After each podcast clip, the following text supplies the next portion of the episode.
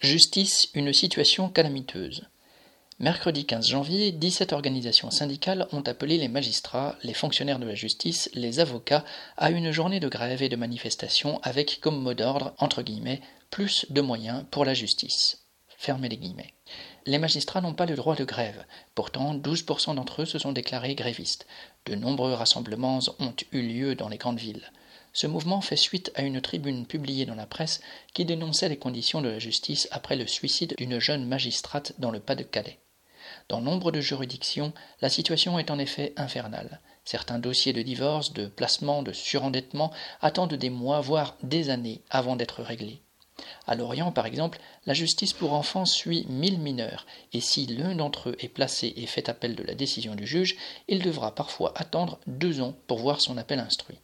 À Nancy, les comparutions immédiates se terminent souvent au cœur de la nuit. Il n'est pas rare qu'un accusé soit convoqué à 13 heures et jugé à 23 heures après une journée d'audience, et parfois cela dure jusqu'à 2 heures du matin.